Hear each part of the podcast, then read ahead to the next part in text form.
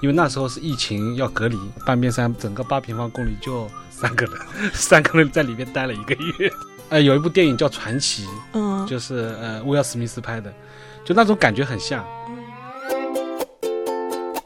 对的，其实像刚才圈叔讲的，可能是专业玩家的，但其实我们现在已经进入了一个泛户外的时代，就更多人会把户外生活作为他生活方式的一种选择。就有时候喜欢这种原始的一种生活状态。其实你会发现，通过大自然这么一种形式，等于说去对话自己内心，然后呢，往往就是用这种露营的方式。那露营，我认为它只是一个载体，通过这个载体去了解了大自然，去了解了自己。会会存在那个隐性的鄙视链吗？啊，会有，会有。嗯但我觉得这个是限于专业一点的。其实大众来讲，我觉得实用或者说自己喜欢的样子，可能就够了。现在在建的这个店其实是一个沉浸式的卖场，其实我们里边还原了很多种户外生活方式，这种露营的主题。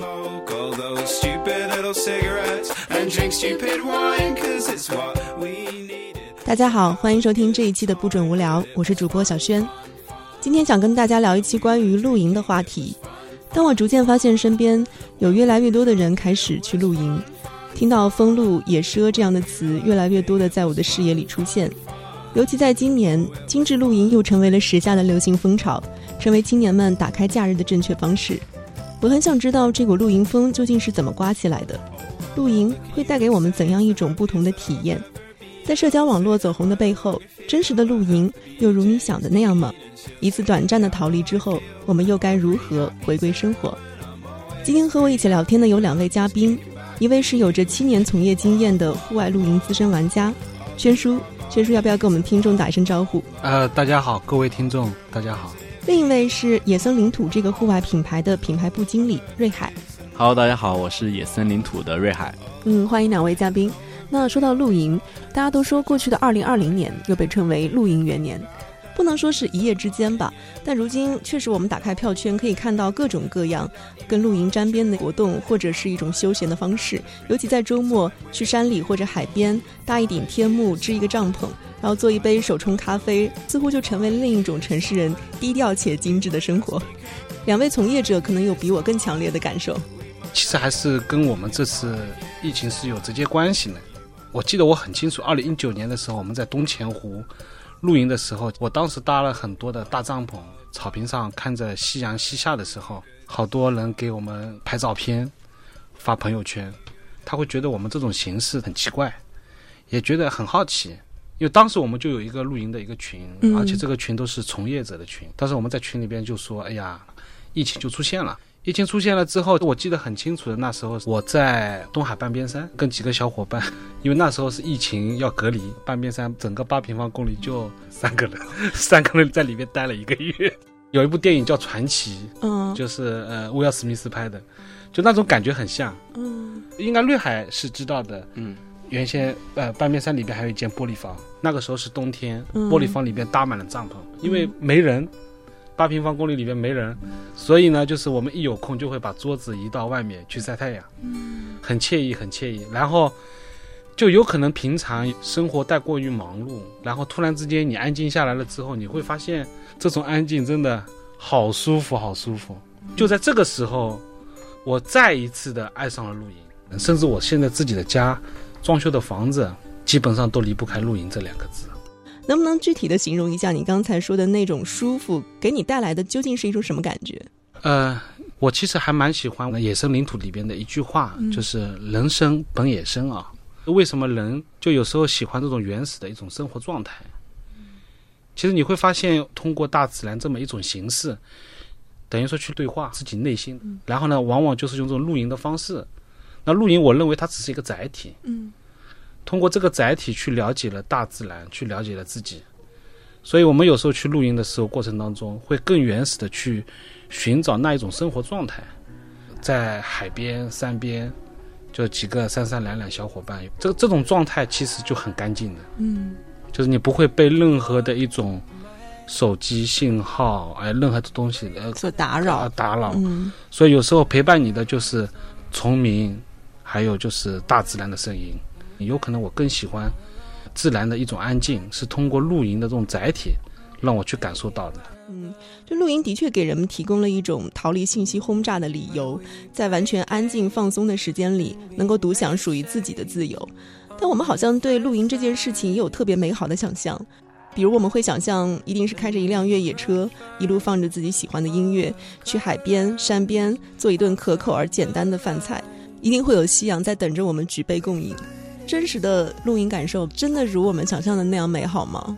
第一次去露营是到海边，去海边搭帐篷了，跟着一帮子小伙伴，也不认识啊。嗯，我记得很清楚，我录的第一顶帐篷是罗克的一款硅胶帐篷，然后呢，门口要立两根登山杖的，那个帐篷很轻，我是用二十五升的背包背过去的。后来我自己也手挺巧，去海边有很多废木头啊、废竹子，咔搭了两个门庭，哎，这一搭还挺有味道。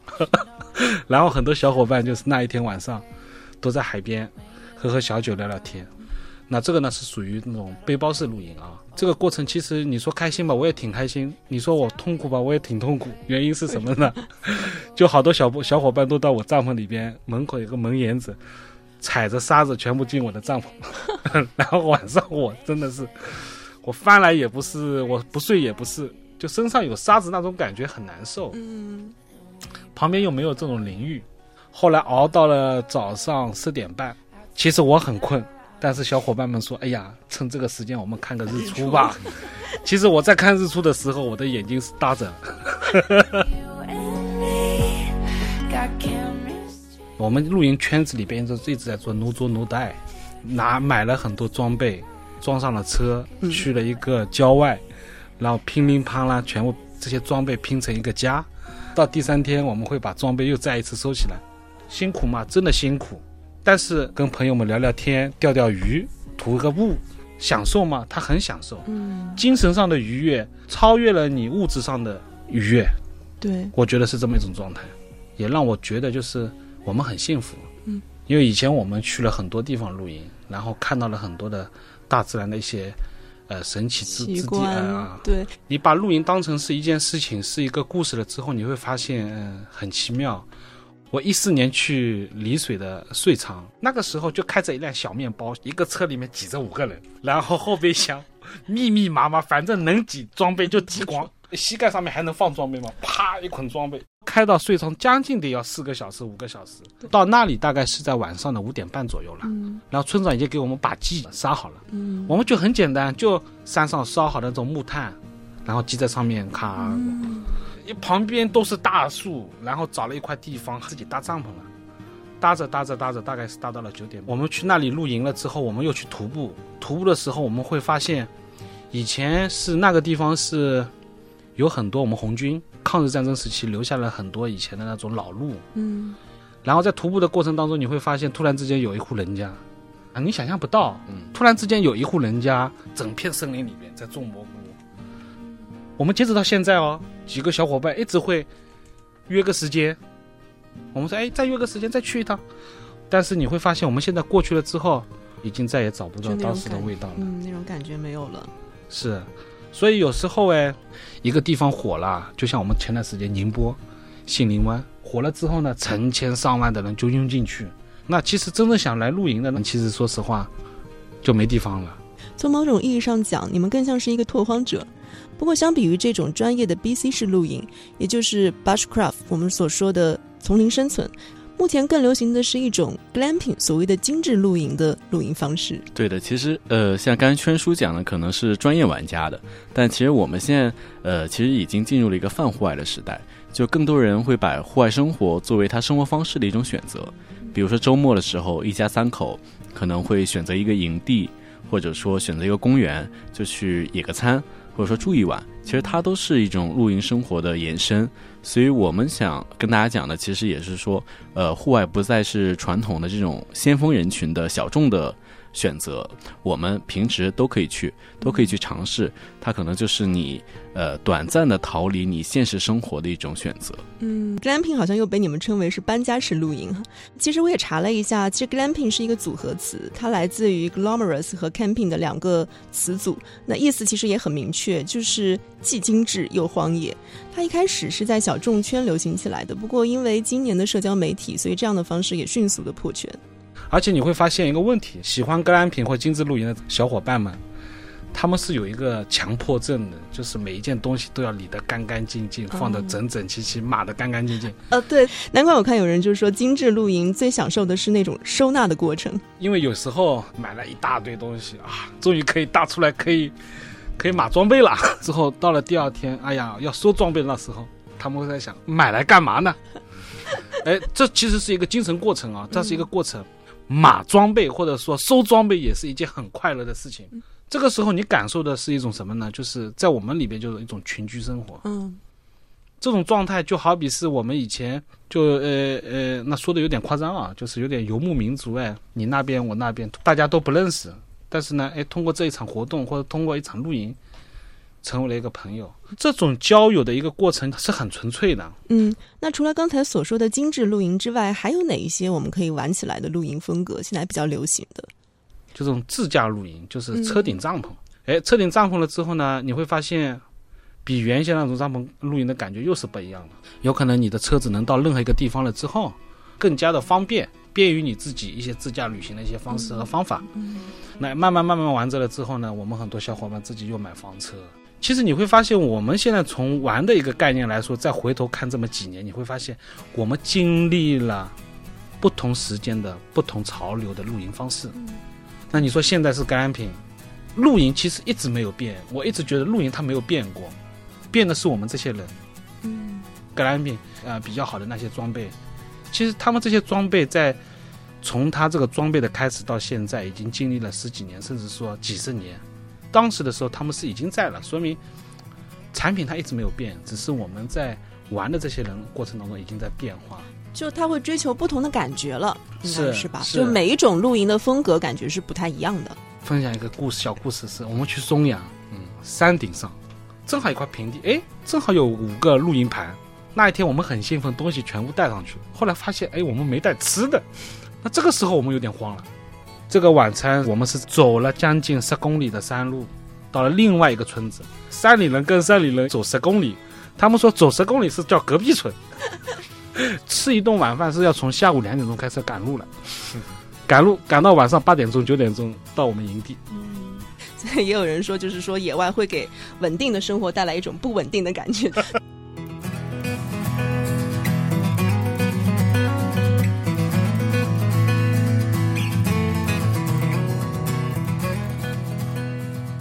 其实刚刚圈叔也说到，就是新手露营往往不知道要带什么，很难取舍，什么都带，万一有用呢？就结果就带了一大堆的装备出行，搞得也很繁重。那所以哪一些装备是必须要带的，而哪一些就是可以暂时考虑不需要的？其实一方面要看的，我们是不是要过夜，这很重要。那现在一般性的露营呢，我们是分一个公园式露营，还有一个就是过夜式露营，适合亲子家庭的这种。那如果是过夜式露营的话呢，又分两种，一种呢是我找一个营地，我购买它的服务，我有可能自己带一些洗漱用品啊，就 OK 了。还有一种呢是我租你的营地位，我所有的装备我自己带。那这种呢，有可能是起初在露营的过程当中会有一些坑，嗯。比如说有一些小伙伴，有一些亲子家庭，他会去拿公园帐，有些公园帐它真的不适合过夜，嗯。比如说帐篷打开，上面那个顶杆子本来就很弱，因为在户外它会产生一些不确定的因素，比如说大风啊、大雨。那这个时候大风大雨了之后，有些装备他们是不合适的。建议呢，如果说我们的小伙伴要过夜，建议呢有两种帐篷，一种呢是我们经常现在在做格兰品里面的这种印第安帐篷，比如说像棉布类的，还有一种呢，我们经常会去选一些呃枝杆类的、框架结构类的这种帐篷，有一些质量参数在上面的。嗯，还有一种不过夜的露营的小伙伴呢，一般是会去选择公园式露营的，几个小时我就去晒晒太阳。那这个时候你去拿一个，比如自动式打开的那种帐篷，那就很合适。嗯一个是方便，也不用自己去搭。然后呢，里边再放一个羊毛毯，然后呢，小朋友可以在里边睡个午觉。一顶天幕应该是必备的。哎，天幕下面呢，有可能会备一个什么呢？折叠小桌子。嗯然后呢，弄几一些折叠小椅子，要买点小牛排啊，自己煎一煎，烤一烤。然后呢，自己再拿一个茶壶啊，拿个咖啡壶啊，玩个手冲。对，啊，这样的亲子家庭其实很多。建议，如果是小白的话，露营小白的话，其实还是要去一些比较成熟的营地，呃，因为他们呢这些服务配套呢各方面呢比较全一点，自带的这些装备出现一些小小的问题的话也没关系，好的装备也你也可以去租用他们。那目前营地的基础配套，在你们看来还有没有一些不完善的地方？因为我经常会有听到，在房车旅行的途中，可能会遇到就是在营地里面不是那么方便的情况。其实专业玩露营的人，其实到哪里都没问题的。嗯他反而会更加喜欢这种原始一点的状态。反而是我们现在就是说，很多这种基地是要去满足一些很少出去露营的这么一波客群。所以说现在呢，在国内呢，其实营地这个板块其实还是属于一个不冷不热的状态嗯啊。这些营地啊，都是怎么说？要么是酒店改的，或者以前的农庄改的，嗯不能称之为专门是一块营地去做的一些基建设施，不像户外整个行业，户外的品牌装备这一块是越来越火了。我们宁波其实去现在去玩的这些地方，一般性也就是会涉及到一些东钱湖啊，宁波以前上水帐篷营地，我觉得还是不错的。然后接下来就是我们东海半边山，呃，营地也还不错。现在的有些装备买回来之后，它既能适合在户外，它其实也适合在呃家里边。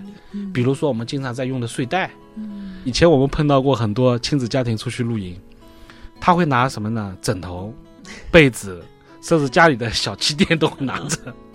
这个时候我就会问他们，为什么自己不会去买一个睡袋呢？他会觉得，哎呀，睡袋买回来只能在户外用，又不能。其实不是的，其实睡袋买回家其实也挺好的，原因是什么呢？防止小孩子贴被子。有些睡袋它是可以拼接的，两个睡袋拼接成了可以三个人同时使用的，就是旁边有拉链的。那这是一种。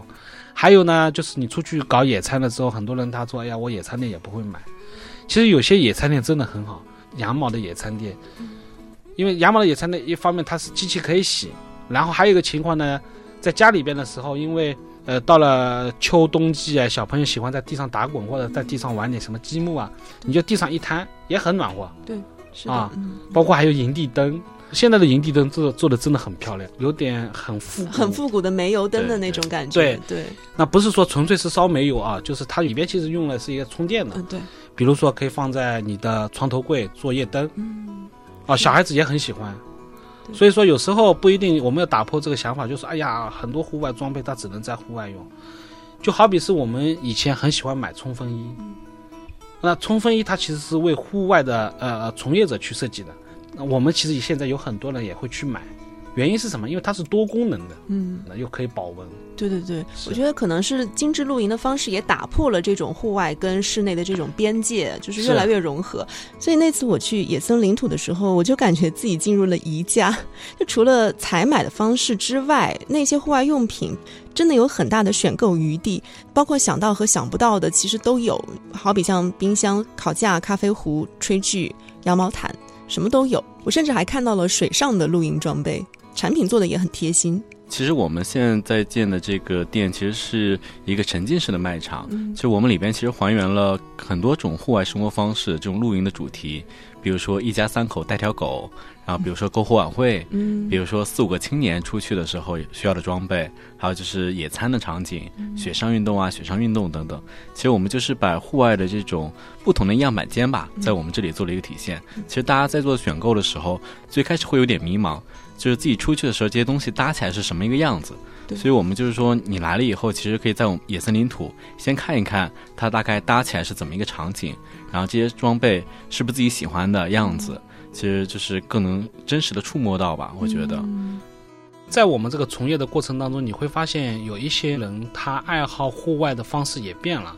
那比如说有些家庭比较大的，他在自己家草坪上面自己弄了一个木平台，然后木平台上面自己搭了很多帐篷，还给自己宠物狗狗买了两个小帐篷。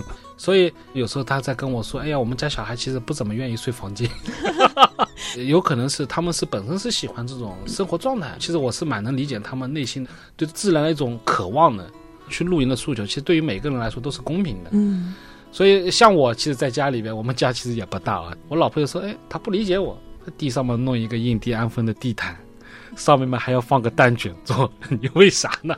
你上面只放一张茶几不香吗？蛋卷桌又贵，一千多块钱。但其实有时候去感受一下大自然，就算你没有时间也好，毕竟我们前两年经历过了疫情，所以大家都知道待在屋子里边的那种难受。是，就是想方设法在繁忙的都市和闲暇的生活中创造一点空间，找到一种平衡。野森领土其实也在打造一个有点像品牌集合店的概念，就可供挑选的品牌和种类也很多。那作为一个入门玩家，应该如何挑选？不是所有的人都可以拥有一顶白熊和马德格堡的吹具，所以有没有一个所谓的标准的配置？呃，然后要花多少钱，我可以基本算是入门了。前提有一句话啊，没有最贵的，只有适合自己的。因为为什么呢？比如说椅子好了，嗯啊，我们椅子有很多椅子，有什么科密特椅，对吧？还有这种折叠椅，嗯，还有金属的，还有这段时间是出来一个不锈钢的罗浮椅，哎呀，很多很多。其实像一些很多玩家玩下来之后会吐槽，哎呀，玩了那么多年，一个仓库变成了两个仓库，两个仓库变成了三个仓库。现在我们群里边有一句话就挺有意思，哎，兄弟，几斤卖不卖？就是我们都是按照钱几斤几斤来卖的，那这是一句玩笑话。所以有时候你买了很多装备，它还有一个非常大的一个痛点在里边，是你要有地方去放。有些装备是你要拿出来也要用，有些东西它是要没搬的要。嗯所以呢，一般性呢，我们的亲子家庭呢，一般性都会去选一些轻便型的，比如说沙滩的这种小折叠椅嗯啊，帐篷有可能他们有可能天幕啊不会去选那种棉布的，有可能去选那种牛津布的。我们一千块钱的装备我们也能买，对吧？五百块钱的也能买。嗯其实大众来讲，我觉得实用或者说自己喜欢的样子，嗯，可能就够了。嗯对那我们也是针对现在初级玩家吧，就有推出几个不同的产品包，然后那大家比较便捷的去做一个选择。刚才圈叔有讲到的露营的方式可能不过夜、过夜两种。那不过夜的话，一般可能我们是以一个下午茶或者说一个野餐郊游的形式。那必备的产品一般呢是由天幕，然后桌椅和那个一个地毯这样来构成的。那大概这个产品包的一个价格会在四百到一千五之间，所以基本上你千元左右就能够实现近郊的一个出游、一个露营的一个体验。那这个是不过夜的产品。那过夜的产品其实就是需要配置好帐篷、天幕、桌椅，再加上一些炊具跟一些生活用品了。那像这样一个产品包，大概会在五千元左右，就是相当于五千块钱，你可以初步的把家搬出去，嗯过一个过夜的露营体验。啊，嗯，中秋、国庆其实都是露营出游的一个旺季。对，秋天天幕要备一个，为什么呢？秋天白天的太阳也还算是有点烈的，然后呢，出去露营你不给自己来个烧烤是没有灵魂的。弄个小炭炉，然后咔，弄一个小桌子，弄个小冰箱。那冰箱是弄个小冰柜啊。冰柜的话，现在买个冰柜其实也不贵，就是这种储藏冰柜。呃上次我去野生去看了一下，它里边的一个冰柜也就是九十九块钱。哦啊，非常便宜。然后呢，两大一小的睡袋，然后再买一个气垫，很流行的这种羊毛毯，也就是一两百块钱。嗯就反正在一千两百块钱里边，基本能搞定一千二到一千五。那住个酒店，当然它有你想要的舒适度的，但是我觉得通过露营啊，还是去感受一下这种家庭温暖。所以这种过程就是会创造那种亲密度，这种亲密度可能是在城市生活当中，大家各忙各的，有的时候回到家各自看各自的手机，就是回到最原始的这种生活的状态，总要有一次出发的机会吧，做一次露营，让自己远离格子间，远离速溶咖啡、便利店和这种商务套餐的生活，真正让自己在自然的状态下体验那种大自然带给你的这种舒适，可能这种状态是更接近自我的一种状态。户外和露营最根本的目的就是让人找到返璞归真的感觉，尤其在现在的社会非常的难得。去野外环保一定要注意好，垃圾一定要顺手给它带回来。去完了之后还留下点什么东西，这就不好了。嗯，对，所以我觉得可以趁着假期，不妨啊去给自己选一套装备，然后趁着有休闲的时间，好好的去感受一下只有自己和家人还有朋友的生活。嗯，好，那我们这期节目就聊到这里，拜拜。拜拜。